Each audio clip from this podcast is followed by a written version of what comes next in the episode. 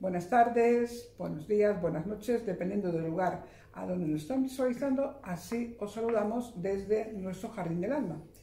Y como siempre, muy bien acompañada, ¿sí? Con nuestro especialista, eh, señor Rivas. ¿De qué vamos a hablar hoy? De un tema que usted conoce, conoce de cerca. Bueno, la delincuencia, por mi trabajo, pues es lo que me toca eh, lidiar cada día, ¿no? Prácticamente, ¿no? Y esto es de lo que, en fin, vamos a dar un plasma sobre esto. Sí. Perdón, sin... Sin profundizar. Sin profundizar, porque si hemos de profundizar, pues eh, tardaríamos horas y horas en terminar, pero sí de una manera general. Muy bien. Eh, quisiera empezar por decir que estamos en un país que es España, y que dentro de la comunidad europea es el país que más corrupción y, o, de los que más corrupción y delincuencia tiene. Eh, yo mm, me pongo las manos en la cabeza del por qué eh, la comunidad europea admite un país como España, quizás también podríamos decir como Italia, eh, como socio yo, si tengo una empresa, que es la empresa de la Comunidad Europea, no me gustaría tener un socio con estas eh, características.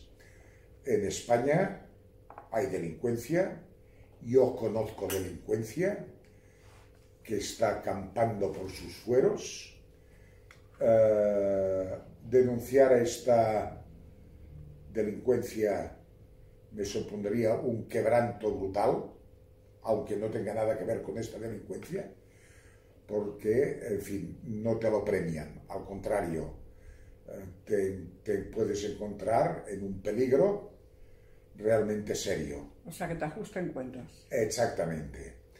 Eh, en el área del Maresme, que es donde estamos nosotros, puedo decir que existe pues, una pareja, una pareja eh, él y ella, que yo los llamo los Bonnie and Clyde. ¿Sí? Sí. ¿Como la película? Como la película, sí. Lo que pasa es que no usan armas, eh, no quebrantan a la gente, los, los quebrantan del bolsillo. Estos, esta pareja eh, debe al Estado español, mientras cuando yo los conocía, más de un millón de euros. A ver, pare, un momento, aclaremos unas personas, esa pareja, yo ahora cuando empezaste a, explicar, pensaban que eran, bueno, esos, esos vagos maleantes que te van robando y te van engañando con cositas, pero cuando alguien lleve un millón de euros son gente importante. Ah, bueno, no, en el transcurso de la vida han ido haciendo sociedades, las han hundido eh, y eh, pues eh, tanto él como ella no pueden abrir una cuenta en el banco, lo tienen vetado eh, pero han hecho bastante daño a bastante gente, bastante daño a bastante gente. Y para que vean ustedes de qué forma España eh, apaga, digamos, estos actos, pues estos señores los encontrarán ustedes comiendo, esta parejita, comiendo de vez en cuando en los restaurantes de los puertos deportivos del Maresme. Ah, este Están bien codeados. Exactamente. Eh, esto es una parte.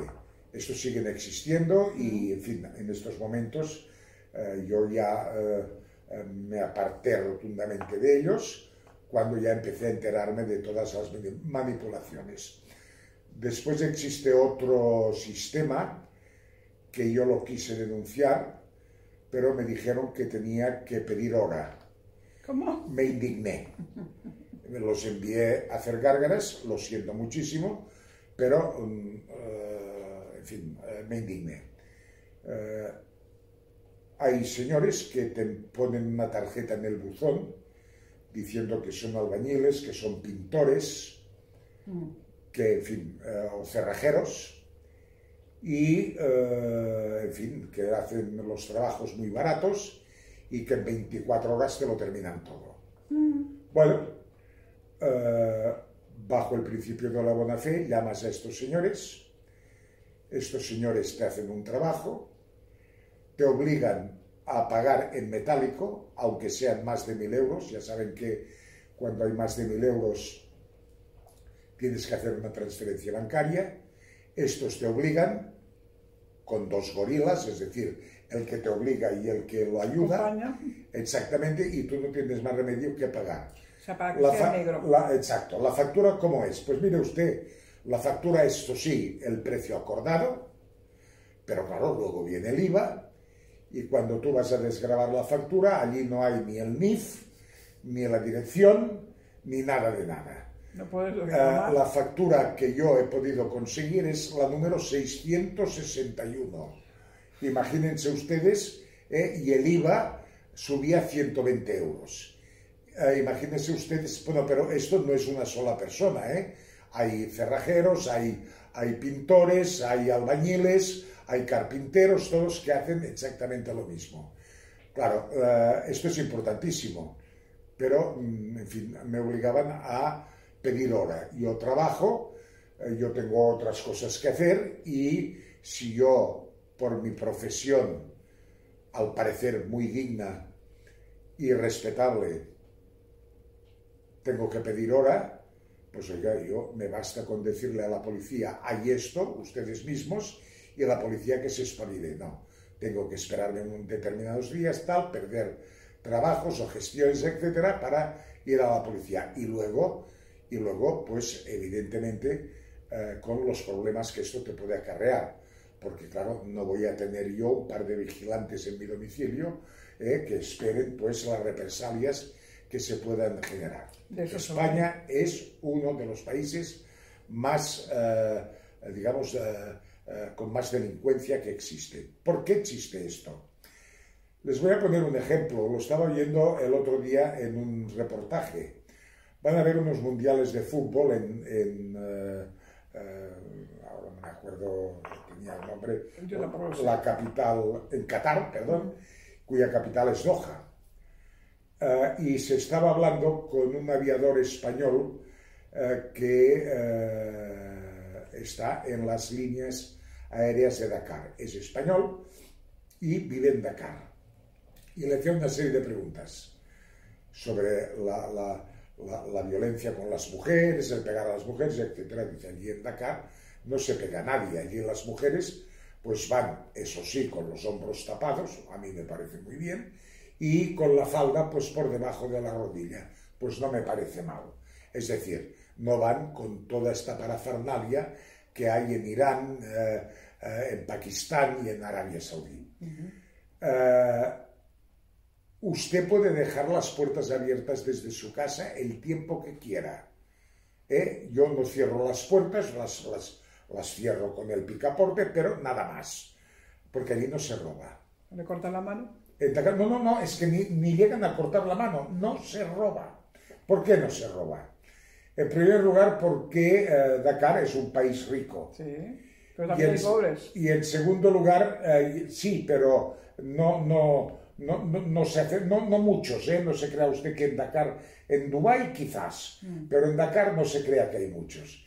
Y, pero los pobres viven bien, viven correctamente. Mm. La sanidad allí es gratis, la escuela es gratis, viven, parece ser, del petróleo, la gente es rica y muy educada, muy educada. Es decir, allí puedes hablar de lo que sea, que te respetan y muy educada. ¿Qué quiere decir esto? Algo que he dicho yo siempre. Educación, cultura, cultura y cultura. Ah, Aristóteles eh, y bueno, los, estos sabios griegos que implantaron la democracia ya dijeron que la democracia era educación. Si no había educación, no había democracia. Yo desde aquí tengo que decir que en España nunca ha habido democracia. Nunca. Han alardeado, han dicho, han tal, pero nunca porque España no tiene educación. Y esto lo estamos viendo en los, en los parlamentos tanto autonómicos como los centrales. Hay chabacanerismo. ¿eh?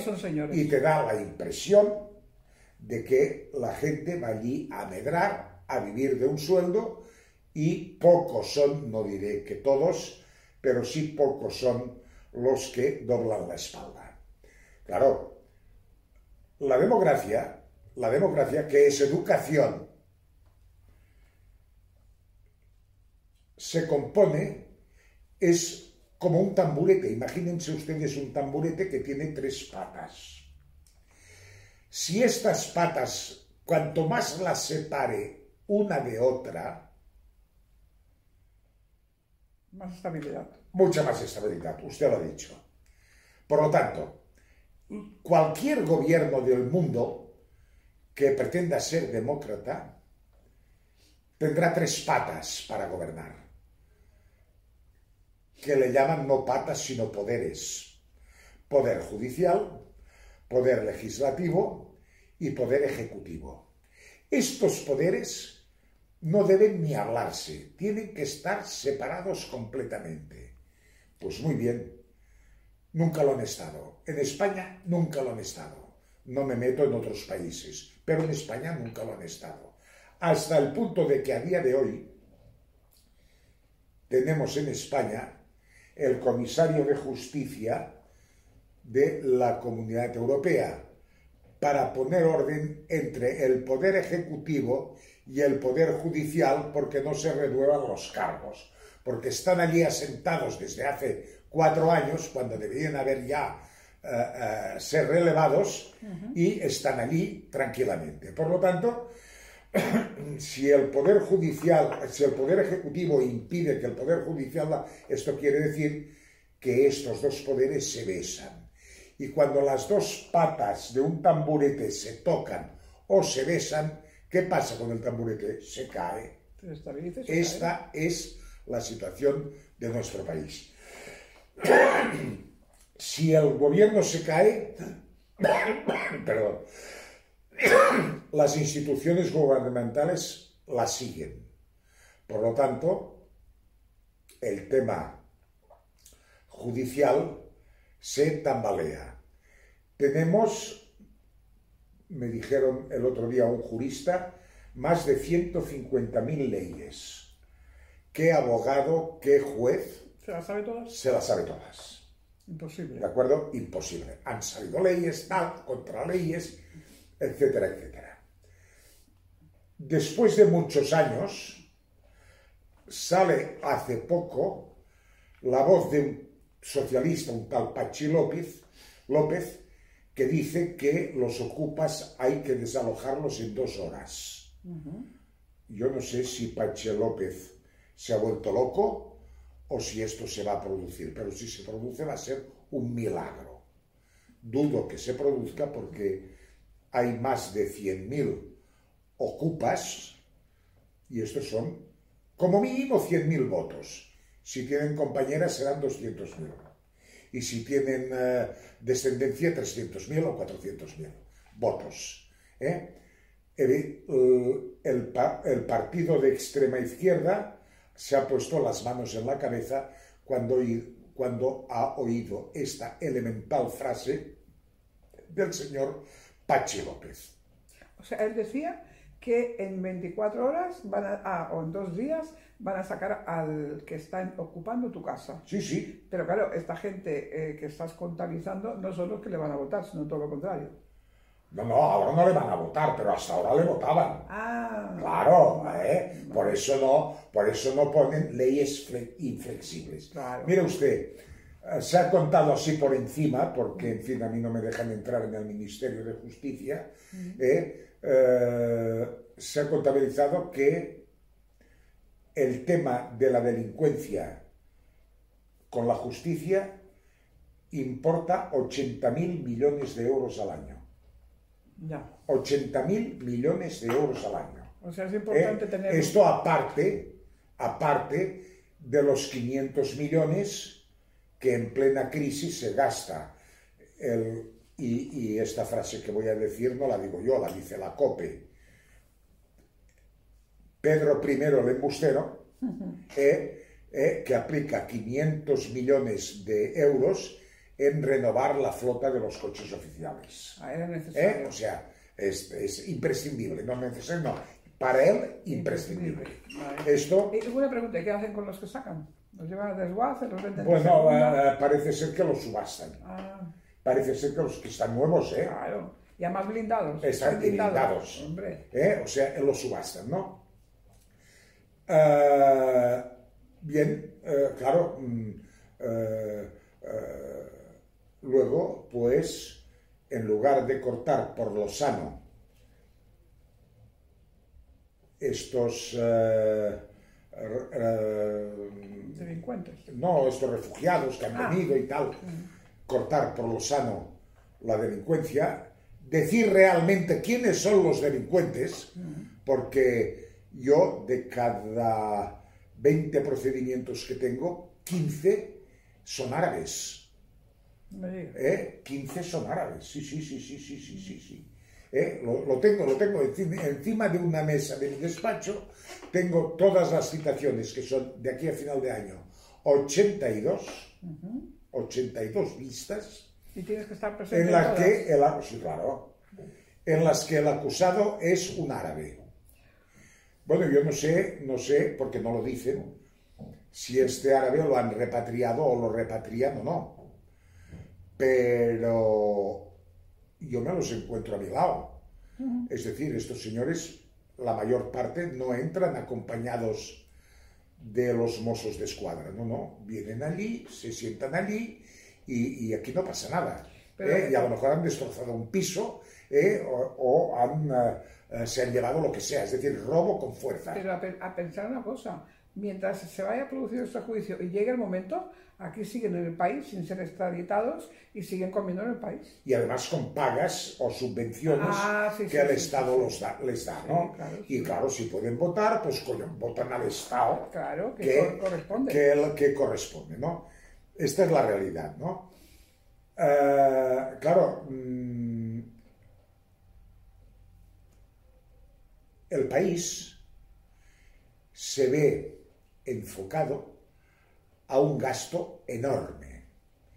Yo he hablado de 80.000 eh, o sea, 80 millones de euros en gastos judiciales, policiales, carcelarios, etcétera, etcétera, que importa el tener estos delincuentes que a los dos días van a la calle y como que el juez les ha impuesto una multa de X euros, ellos tienen que delinquir para poder pagar esta multa.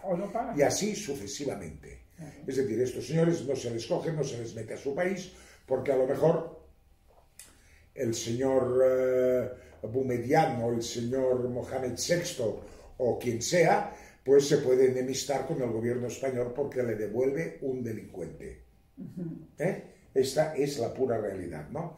Y en España, ya digo, España es uno de los países que se está acercando, se está acercando mucho a los países de la América Central, Honduras, El Salvador, Nicaragua, Colombia, etc. Es muy triste, ¿eh? Donde, donde, sí, sí, sí, sí, sí, sí, es así, ¿eh? Es así, la gente eh, eh, los, los, encuentras bailando en grandes, en grandes parques y venga, y botellones y tal, pero lo que se les acerca es muy duro. Es muy duro porque nos estamos asimilando con todos estos asesinatos que hay en plena calle, eh, disparos, acuchillamientos, etcétera, etcétera, nos estamos asimilando, perdón, a lo que es la América Central. Tener en cuenta que yo me crié en Sudamérica, me crié en Brasil. En Brasil. En Brasil. Entonces yo llegué allí, mis papás llegaron cuando yo tenía dos años y volví con 12 años. Volvieron para que yo no viviera realmente la situación de ese país, porque era pura delincuencia y violencia. Exactamente. Piensa que mi papá tenía que llevar un arma encima, porque era la ley del más fuerte. Sí, sí, sí. sí Entonces, eh, nos relajamos el día que llegamos a España en el año 68, pensando que maravilla, un país, España era tranquilo en aquella época. Y tanto. Y decías, bueno, pues lo menos mis padres pensaban, hemos evitado que ella viviera toda esa sensación negativa, porque yo me crié muy bien rodeada, con, muy bien eh, acolchada entre algodones, y claro, era una niña que no podía ver la realidad, ¿no? Yo vivía muy protegida. pero mm, yo no he vuelto a Brasil por no ver lo que hay realmente. No, no, es que yo no voy a Sudamérica ni en broma. Pero, a ver, la gente Ni no, quieres volver, tú que has vivido allí, digo, sí, sí, yo conservo el idioma con mucho amor, yo pudiera volver, pero es que no vuelvo, no, porque no. voy a ver la realidad tan triste que mis papás evitaron que viviera. Allí solo va el señor Zapatero y el señor don Pedro I, el, el embustero. No va nadie más. Yo, desde luego, no voy. Hay un programa, hay un programa que yo lo, lo miro eh, eh, eh, precisamente pues para evaluar el, co- el- el comportamiento de, de esta gente, ¿no? De esta gente de Centroamérica, que es el Canal TEN. El sí. canal TEN sale una doctora en leyes y, en fin, hace una especie de, de juicios allí, eh, unos prejuicios, unos prejuicios, ¿no? Sí, Y entonces haces aquellos juicios y te enteras de cada caso. sí, Es decir, si no traes la droga a tal sitio, te mato a la hija. Eh, o, te, o te violo a la hija o prostituyo a la hija. ¿eh? O mato a tu marido, o mato a tu mujer, o em, quemo tu casa con todos dentro. Esta es la realidad de lo que está pasando en Centroamérica. Sí. Y aquí van nuestros presidentes del gobierno. ¿Qué van a hacer? van a buscar algo, algo les dan. ¿Qué hacen? ¿Qué hacen? No puedo hablar, pero sí cuando el señor Felipe González, cuando el señor Felipe González salió elegido presidente, se hizo una celebración en el Palace de Madrid, que está, creo que enfrente de, de- de- de- del, del- del Congreso. A mí me gustaría que si alguien de ustedes conoce algún camarero del Palace que estuviese sirviendo en aquella época, le pregunten que con sinceridad le diga cómo transcurrió la celebración. Yo no lo voy a decir, no lo voy a decir No, no, porque la noticia que yo tengo me la han dicho, pero parece ser que la divulgó un eh, camarero que estaba allí presente. ¿Quién acompañaba a Felipe González? ¿Quién acompañaba a Felipe González? Y qué eh, se tomaba en, aquella, en aquel festejo de celebración de la presidencia. Y aquí, eh, Punto. Aquí a- punto. a punto y coma, ¿no? Punto y coma. ¿Eh? Ya, ya digo, si en un país no existe cultura, no hay libertad. Es imposible. Es imposible. No hay democracia, es imposible. Yo, y en una emisora que yo estaba también de aquí de Mataró, dije, le di un mensaje, tal como lo digo a ustedes, al señor Rajoy antes de ser presidente. Y me acordaré siempre de este mensaje. Le dije, señor Rajoy, va a entrar usted por un periodo de cuatro años en un piso de alquiler que se llama España. España. Este piso ha sido ocupado por un individuo con el síndrome de Diógenes y va a encontrar tal cantidad de porquería que como no haga usted un cercado de 800 hectáreas con paredes trapezoidales invertidas, usted no lo veo sentado en esta silla. Airoso. Y esto ocurrió. El señor Rajoy, como ustedes saben, tuvo que irse por la puerta falsa. Y bueno, en estos momentos estamos resistiendo. Porque había mucha cosa debajo de la alfombra. Bueno, bueno, mm, había cosas debajo de la alfombra, evidentemente, es lo que estamos diciendo. Si papá es un delincuente, raro es que el hijo no sea un delincuente. Claro. ¿eh? y los ejecutivos de un gobierno, de una nación, no son más que los padres de los ciudadanos que son los hijos. Si tú no cuidas al ciudadano, si tú no, tú nunca serás rico. Tendrás que robar para ser rico, pero nunca serás rico. ¿Qué ¿Qué ocurre? Bueno, pues que en, en, Doha, como he dicho, la mayor parte de la juventud estudia, es universitaria, medicinas, ingenieros, etcétera, etcétera, y crean riqueza. Crean riqueza. Y aquí la riqueza no se crea. Bueno, porque el, el propio gobierno invierte en los jóvenes invierte en una educación gratuita, invierte en una buena educación y en unos buenos maestros. Eso es Doha. Pero aquí, aquí no invertimos en aquí nada. Aquí no se invierte nada. Entonces, ¿qué va a salir de nuestros Claro, eh, ¿dónde está la pobreza? La pobreza está en que, como he dicho siempre, cuando la transición, eh, que aclamaron que ya éramos todos demócratas, ¿no? Yo en aquella época debía ser obispo, ¿eh? eh el país debía al exterior 5.000 millones de euros. Ahora se debe 1,43 billones de euros. Billones. ¿Cuántos años han pasado? 50. ¿En 50 hemos multiplicado tanta deuda? Sí, sí, sí, sí, sí. sí. Pues sí, sí, sí, sí. sí. y el dinero existe. ¿Dónde está? A mí me hace mucha gracia cuando eh, eh, dicen que nada, que los ejecutivos tienen que declarar el patrimonio. ¿Eh? Esto lo hemos oído 200 veces. Y la amiga del ejecutivo, la tía del ejecutivo, el padre del ejecutivo, el hijo bastardo del ejecutivo. Eh, eso no lo conocen, no ¿Eh? ¿Qué patrimonio tienen? ¿De dónde ha salido este patrimonio? Tienen todo el patrimonio que no tiene el ejecutivo. Exactamente. Ya está. El ejecutivo no es tonto. No tendrá nada su nombre. Nada, nada, nada, nada. Lo sabemos todos. Ahora, imagínate, bueno, pero es que además... Y también lo sabe el gobierno. Ayer uno se entera, mm. recibe, recibe un correo en la cual se ha descubierto, parece que un, un periódico digital y tal lo dice, que el señor Montilla, un expresidente de la Generalitat, va a pasar, o ha pasado, o está en Enagas. Ah cobrando un sueldo de 160.000 euros mensuales. Pero que tiene un despacho en la avenida del Diagonal, número 392 creo, que, eh, pero seguro que es un 390 y pico, ¿no? No hace falta andar mucho para buscarlo. Que tiene unos gastos de 360.000 euros mensuales que los paga la Generalitat. Y si los paga la Generalitat, los pago yo, usted y, el que me está escuchando si está en Cataluña. Vamos a ver, ¿cómo puede haber uno que cuánto tiene 10 secretarias, 5 eh, recepcionistas, eh, baños de oro? Y un restaurante para él o lo que sea.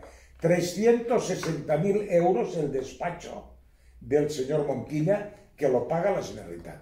Bueno, y tener en cuenta que no paga luz, ni agua, ni gas, porque como está en gas, pues eso sale gratis.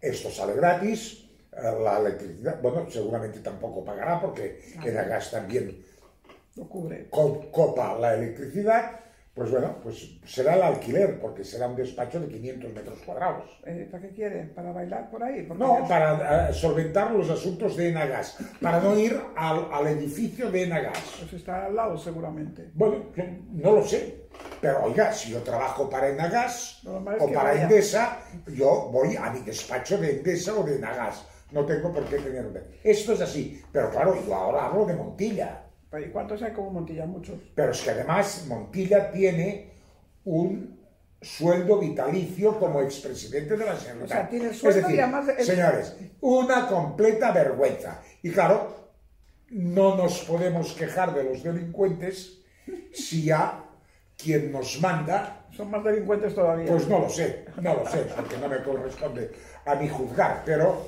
las, las realidades son estas. España está pasando por una crisis brutal, cada vez hay más pobreza, hay un 25% de pobreza, ¿eh? y eh, es el país donde más paro juvenil hay, un 40%. Esto es gravísimo porque el joven quiere gastar, el joven gasta, si se droga aún más, ¿eh? porque también las drogas ¿Tienen un precio? Aquí tienen un precio y van como van, y van como van. Y eh, bueno, mm, ahí, ahí se lo dejo a ustedes. Vayan pensando. A mí me sabe muy y mal. vayan sumando.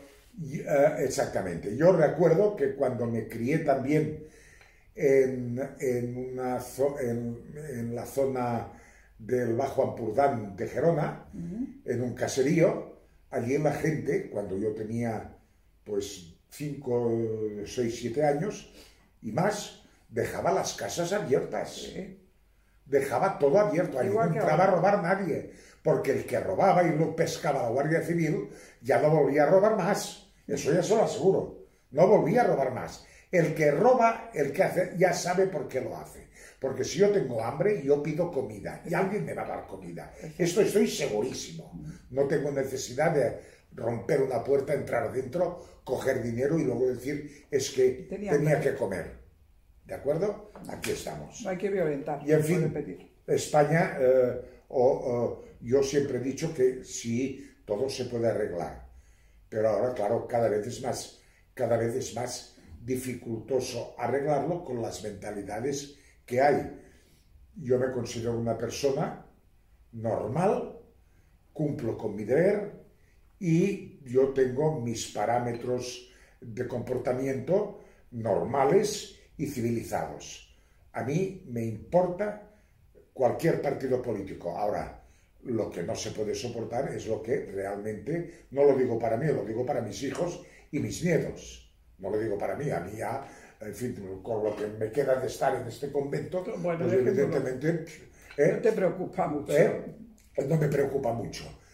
Eh, pero la única solución que hay en un país como este, para arreglarlo en un espacio de dos, tres años, arreglarlo completamente, es, lo lamento mucho, una dictadura. Una dictadura honrada. No dictaduras franquistas de tiro limpio y tal, no, no.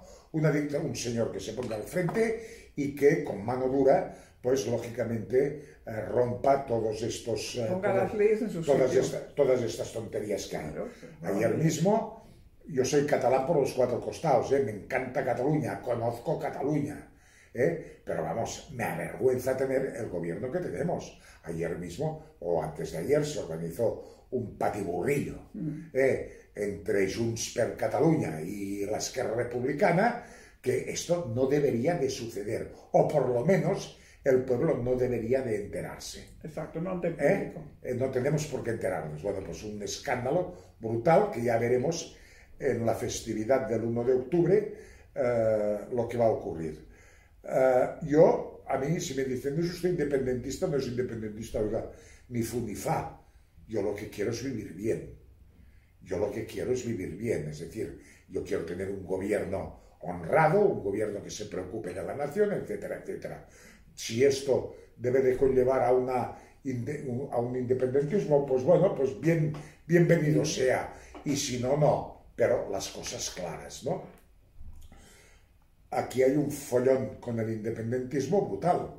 Eh, mm, tal como están las cosas, eh, yo veo muy difícil que Cataluña obtenga una independencia. Pero de todas maneras, yo tampoco creo que eso sea primordial en esos momentos. No, Hay no. muchas cosas más que organizar. No, no, no. Y que no, limpiar. no. Y después no, no, veremos. no, no, no, no, hombre, si el, independenti- el independentismo conlleva una solución a todo lo que hemos dicho, Uh, oiga, ah, adelante. ahorita Pero- mismo, pero como no es así. Pero me parece que no es así. Ah, no es así porque Me parece que no es así. nosotros somos de muy buena fe, pero eso ya es creer muy profundamente no en los milagros. Exacto. Y milagros entonces, ¿eh? entonces, vamos a ver, eh, si Cataluña declara la independencia, España- el resto de España se va a poner cuadrada.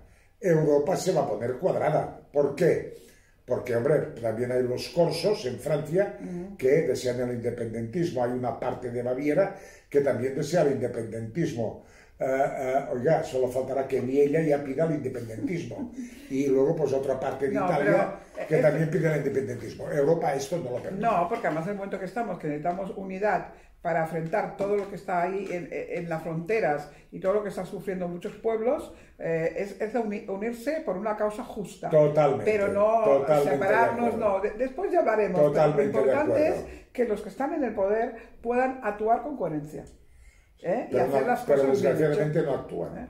Bueno, pues ¿Eh? nosotros vamos a Hay esperar. que fichar gobernantes del extranjero como lo hacen los clubes de fútbol. Ah, casi, con casi. sus entrenadores, porque aquí no hay nada, desgraciadamente no hay nada. Bueno, que Pero tienen que venir no formados. digo ahora no hay nada, es que hace 50 años que no hay nada. ¿Por qué? Porque cada vez debemos más dinero al exterior. Es decir, no producimos, no creamos, eh, no, no, no, no, no comercializamos y por lo tanto siempre tenemos que pedir dinero al exterior para poder comer. ¿De, de qué vive, ¿De qué vive España? ¿Del turismo?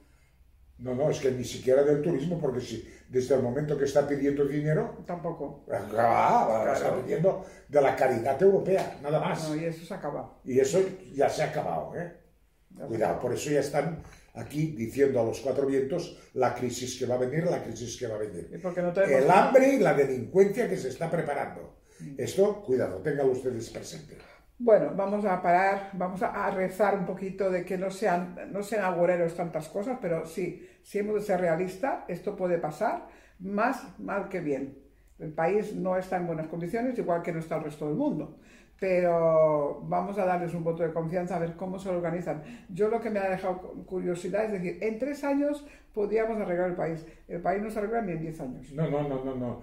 Eh, no, no. eh, poner la máquina del país en condiciones para que se recupere. Vale, Ahora no se puede recuperar. no.